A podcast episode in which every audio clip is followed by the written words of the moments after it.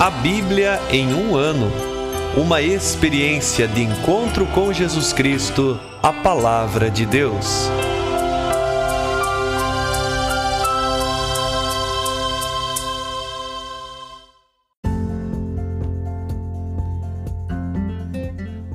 Olá, eu sou Kevin, seminarista da Diocese de Ponta Grossa, Paraná. Você está ouvindo o podcast A Bíblia em um Ano. Usando um plano de leitura cronológico, vamos ler a Bíblia inteira em 365 dias, descobrindo como a história da salvação se desdobra e se atualiza em nossas próprias vidas e na vida da Igreja. Estamos usando a Bíblia Católica com a tradução oficial da Conferência Nacional dos Bispos do Brasil. Você pode baixar o plano de leitura completo por meio de um link que você encontra na página do Instagram a em um ano ou do facebook.com barra seminário PG. Inscreva-se nesse podcast por meio da plataforma que preferir para receber as notificações diárias dos novos episódios.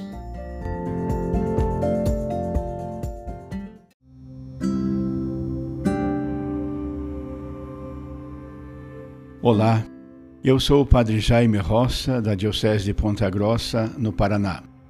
Antes de iniciarmos a leitura e a escuta dos textos bíblicos propostos para hoje, peçamos que, pela ação de Deus, a Sua palavra frutifique em nossas vidas. Em nome do Pai, do Filho e do Espírito Santo. Amém.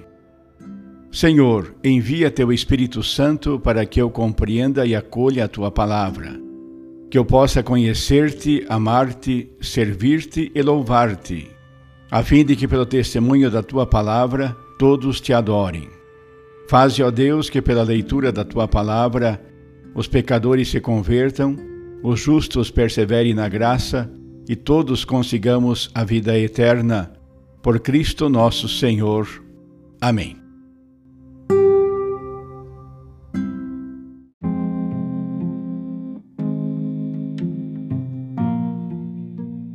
Hoje é o dia 243 do nosso podcast A Bíblia em um Ano. Nós vamos ler o livro de Jeremias, capítulos 12 e 13, o livro de Ezequiel, capítulos 41 e 42, e o livro dos Provérbios, capítulo 15, versículo de 8 a 11. Livro de Jeremias, capítulo 12 Tu és justo, Senhor se discuto contigo. Contudo, eu te proponho uma questão de direito. Por que o caminho dos malvados prospera, dá tudo certo para os que só enganam? Tu os plantaste, eles deitaram raízes, foram em frente e deram frutos. Tu estás na sua boca, mas longe de seus corações. Mas tu, Senhor, me conheces e me vês. Tu examinaste meu coração junto de ti. Separa-os como o gado para o matadouro, reserva-os para o dia da matança. Até quando a terra estará de luto, o verde dos campos secando, pela maldade dos que a habitam? Animais domésticos e aves desapareceram. Eles diziam: Nosso futuro ele não vê. Se correndo com os que vão a pé, tu te cansas como competirás com os cavalos? Se numa região pacífica não te sentes seguro, como farás no matagal do Jordão? Pois teus irmãos, a casa do teu pai, até eles te traíram, até eles te caluniaram pelas costas. Não confies neles, mesmo se te falam coisas boas. Deixei minha casa, recusei minha herança o que mais amava entreguei na mão dos inimigos. Minha herança tornou-se para mim um leão na floresta. Ergueu contra mim a voz, e eu tive de odiá-la. Será que minha herança virou uma bela ave de rapina, em meio a outras aves de rapina? Vinde, reuni-vos, todas as feras do mato, trazei-as para comer. Pastores numerosos devastaram minha vinha calcaram aos pés minha propriedade, fizeram de minha querida propriedade um deserto desolado. Em desolação a transformaram, e, desolada, ela chora por mim. A terra inteira ficou desolada, e não há ninguém que ponha isso no seu coração. Por sobre todas as dunas do deserto chegam os devastadores. A espada do Senhor vai devorando de um extremo a outro da terra. Não há paz para ninguém. Semearam trigo e colheram espinhos. Eles se esgotaram sem proveito. Tende vergonha dos vossos frutos diante da ardente ira do Senhor. Assim fala o Senhor contra todos os maus vizinhos, que põem a mão na herança que dei a meu povo Israel. Eu os arranco do seu solo, e também a casa de Judá eu arranco do meio deles. Depois, porém, de arrancá-los, voltarei atrás e terei compaixão. Farei que voltem cada qual para sua herança cada um para sua terra. Então, se aprenderem de verdade os caminhos que convém a meu povo, jurando por seu nome, pela vida do Senhor, assim como ensinaram a jurar por Baal, então serão restabelecidos no meio do meu povo. Se, porém, não escutarem, arrancarei essa gente, serão arrancados e destruídos. Oráculo do Senhor. Capítulo 13 Assim disse-me o Senhor: Vai comprar para ti um cinto de linho, coloca-o na cintura e não o ponhas na água. Conforme a palavra do Senhor, comprei o cinto e coloquei-o na cintura. De novo veio a mim a palavra do Senhor: Pega o cinto que compraste e que tens a cintura. Vai até o rio Eufrates e aí esconde-o na fenda de uma rocha. Fui e escondi o cinto à margem do Eufrates, conforme o Senhor o mandara. Muito tempo depois, o Senhor me disse: Vai até o Eufrates e pega o cinto que te mandei esconder ali. Fui ao Eufrates, procurei e peguei o cinto no lugar onde havia escondido. Mas ele estava podre não servia mais para nada. Veio a mim, então, a palavra do Senhor. Assim diz o Senhor: Da mesma forma farei apodrecer o orgulho de Judá e o orgulho desmedido de Jerusalém. Este povo perverso, que recusa escutar minha palavra e segue seu coração teimoso para ir atrás dos deuses estranhos, servi-los e adorá-los, será como o cinto que não serve mais para nada. E como o cinto fica preso à cintura, assim também procurei prender a mim toda a casa de Israel e toda a casa de Judá, oráculo do Senhor, para que fossem para mim povo, fama, louvor e glória. Mas eles não escutaram. Dirás a este povo: Assim diz o Senhor, o Deus de Israel qualquer jarra pode ser enchida de vinho. Eles te responderão: Será que não sabemos que toda jarra pode ser enchida de vinho? Tu então lhes dirás: Assim fala o Senhor. Estou enchendo até se embriagarem os habitantes desta terra, os reis que se sentam no trono de Davi, os sacerdotes, os profetas e todos os habitantes de Jerusalém depois vou quebrá-los uns contra os outros, pais contra filhos, por igual, oráculo do Senhor. Eu os aniquilarei sem poupar ninguém, sem dó nem compaixão. Escutai, prestai ouvido, não sejais arrogantes, é o Senhor quem fala.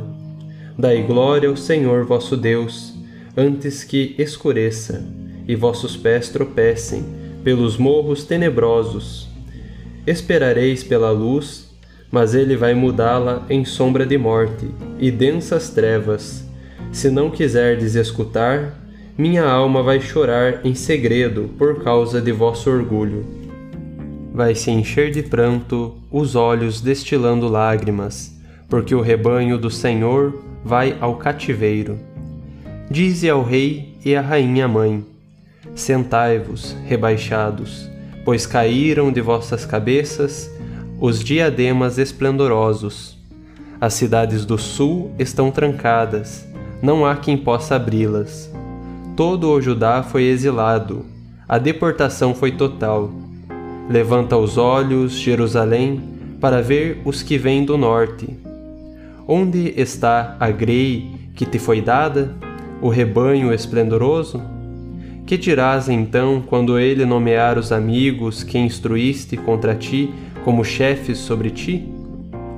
Não te surpreenderão as dores como de mulher em parto? E se pensares no teu coração, por que me aconteceu isso? É por causa de tua enorme iniquidade que levantaram teu vestido, violentaram tua intimidade.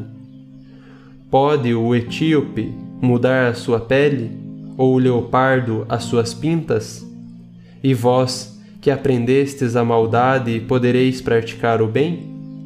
eu vou dispersá-los como palhas sopradas pelo vento do deserto. Esta é a sorte, a parte que medi para ti, oráculo do Senhor, pois me esqueceste e confiaste na mentira. Agora eu levanto teu vestido até a altura do teu rosto, e aparecerá a tua vergonha, e também teus adultérios, os gemidos de prazer, as safadezas de tua prostituição Sobre as colinas do campo vi tuas abominações. Ai de ti, Jerusalém, que não te purificas. Até quando, enfim?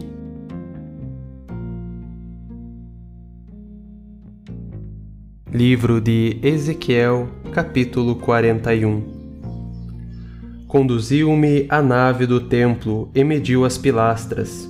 Tinham seis côvados de espessura de ambos os lados a entrada media dez côvados de largura, e as paredes laterais da entrada mediam cinco côvados de ambos os lados.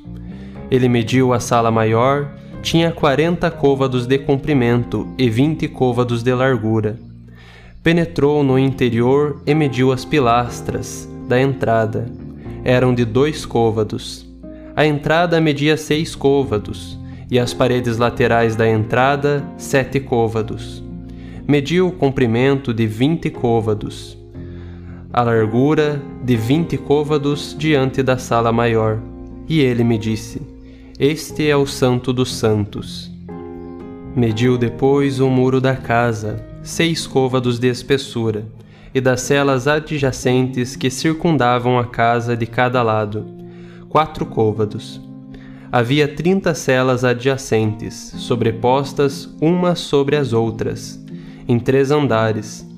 Saliências ao longo do muro da casa serviam de apoio às celas adjacentes, sem que os apoios entrassem no muro da casa.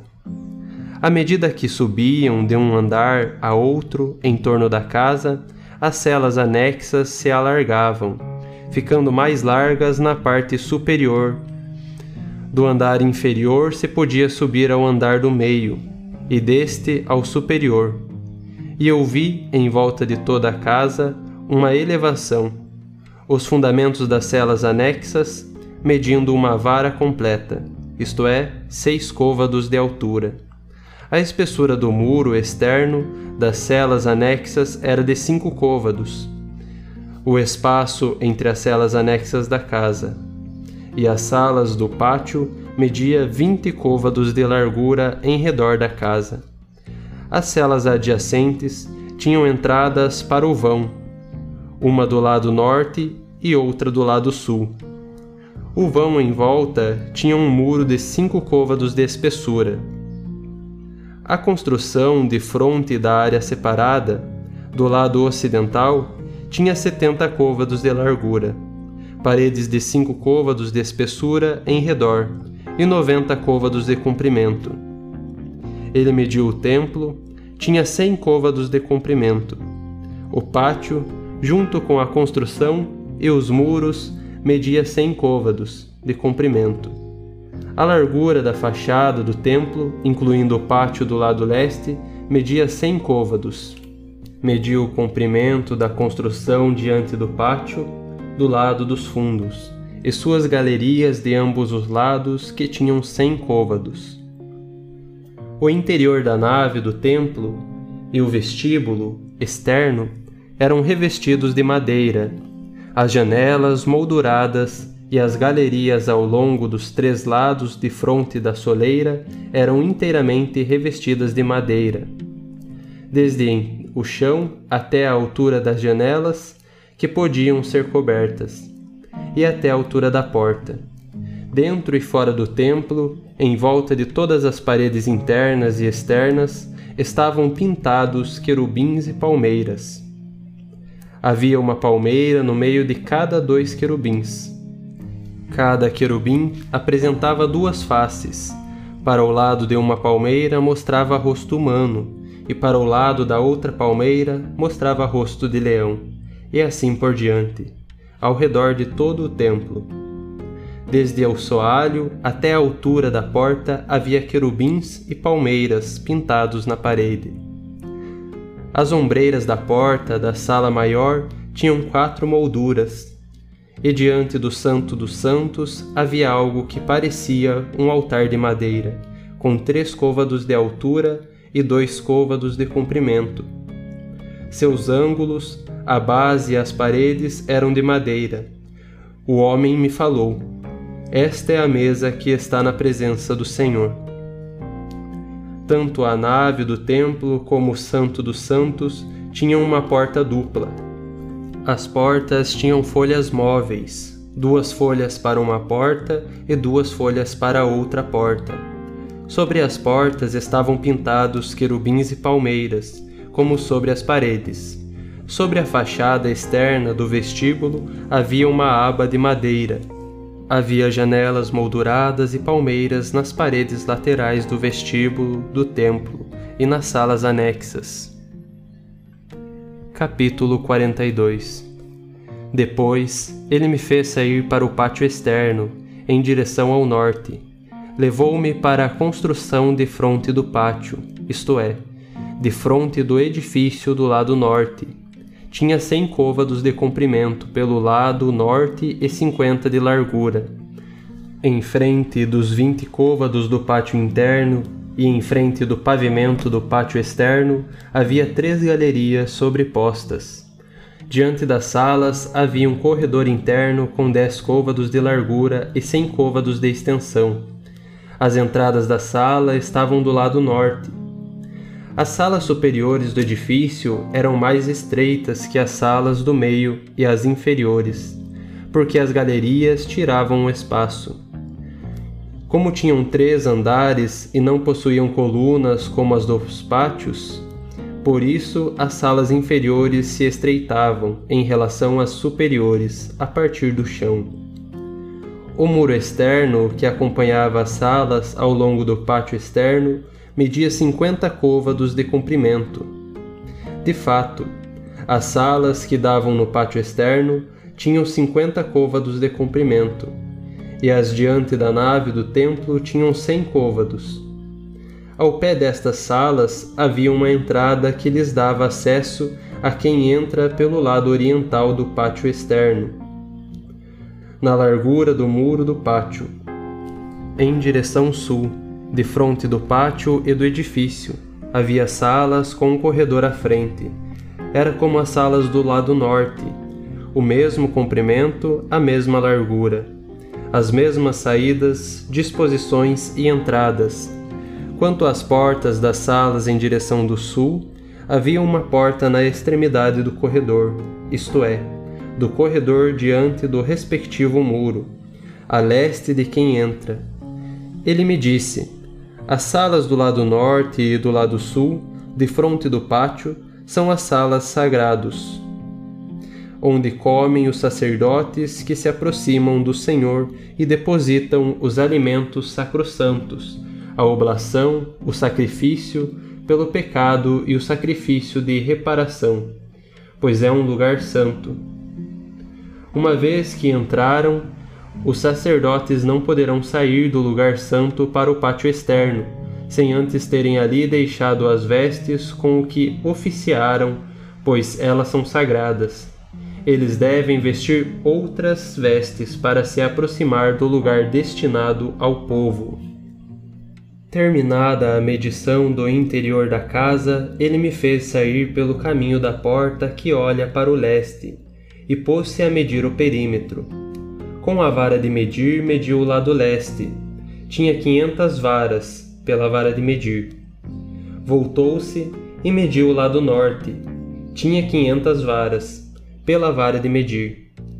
Voltou-se para o lado sul e mediu quinhentas varas com a vara de medir. Voltou-se para o lado oeste e mediu quinhentas varas com a vara de medir ele mediu pelos quatro lados o muro todo em redor, quinhentos côvados de comprimento e quinhentos côvados de largura, separando o santo do profano.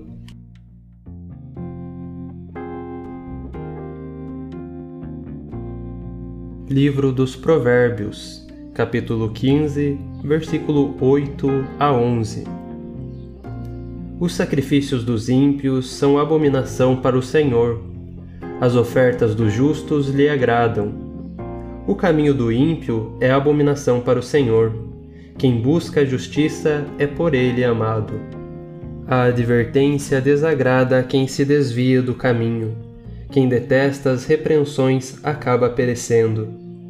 O Sheol e a perdição estão diante do Senhor, quanto mais os corações humanos.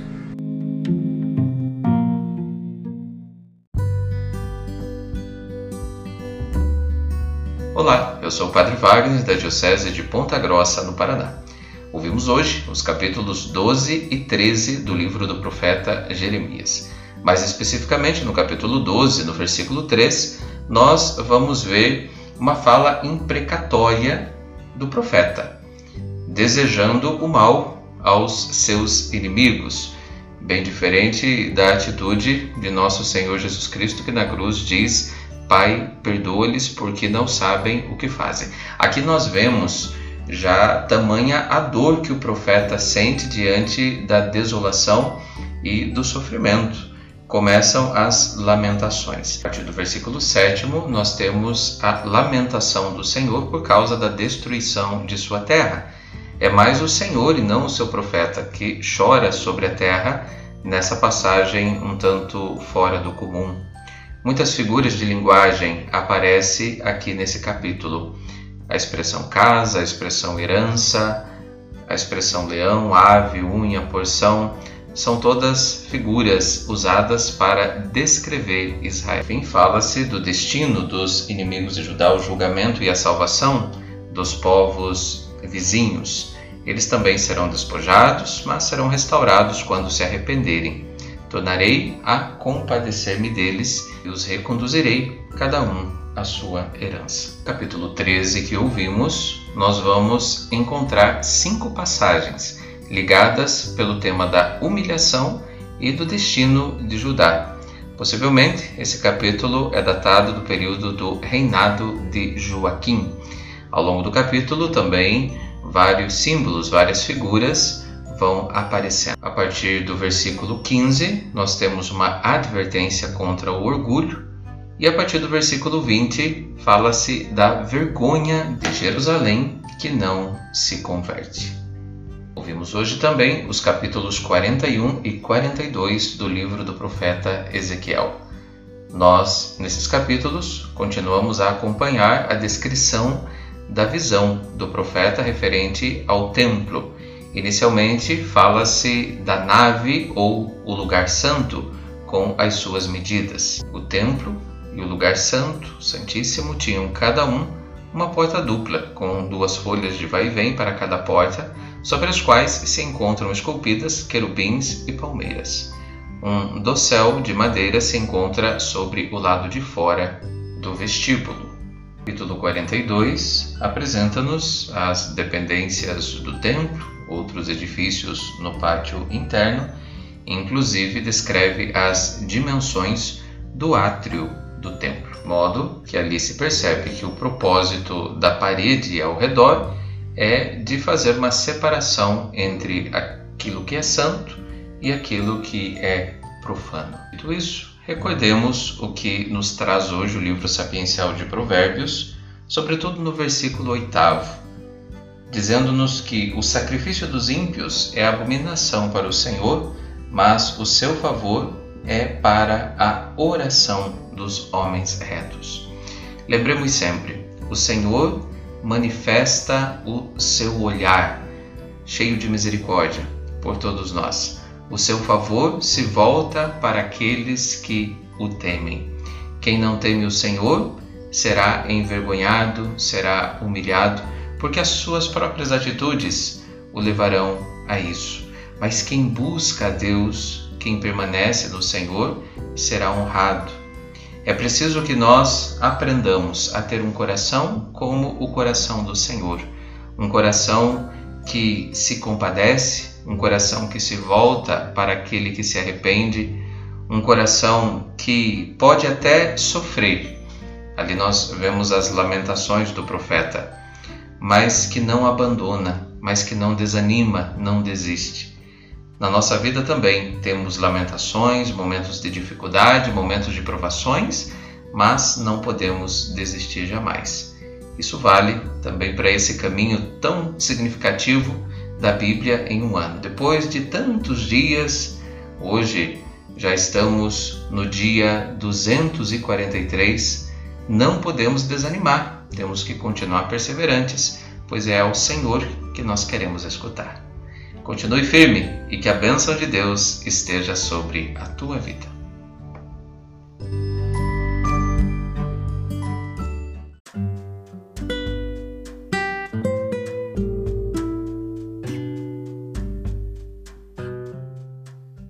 Queridos irmãos e irmãs, que possamos exclamar com São Pedro, a quem iremos, Senhor, tu tens palavras de vida eterna, e que a cada dia, após a escuta atenta da palavra, possamos renovar a nossa opção por Cristo e pelos frutos de eternidade que Sua palavra nos oferece.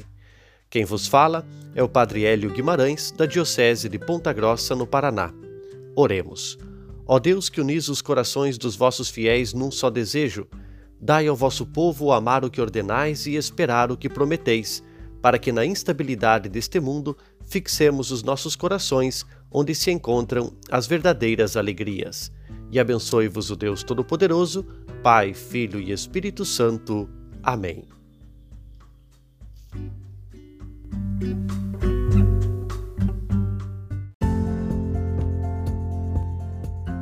Você acaba de ouvir mais um episódio do podcast A Bíblia em um Ano. Continue nesse bom propósito de ouvir, ler e praticar a palavra de Deus. Rezemos por todos que estão fazendo este caminho de leitura da Bíblia. Procure também participar da sua comunidade. A permissão para uso do plano de leitura The Bible in a Year com o Padre Mike Schmitz e Jeff Kevins foi concedida por Ascension. A versão original pode ser baixada em ascensionpress.com. Todos os direitos desse plano estão reservados à Ascension. Os demais conteúdos do podcast não são criados, revisados ou apoiados por Ascension. Até amanhã!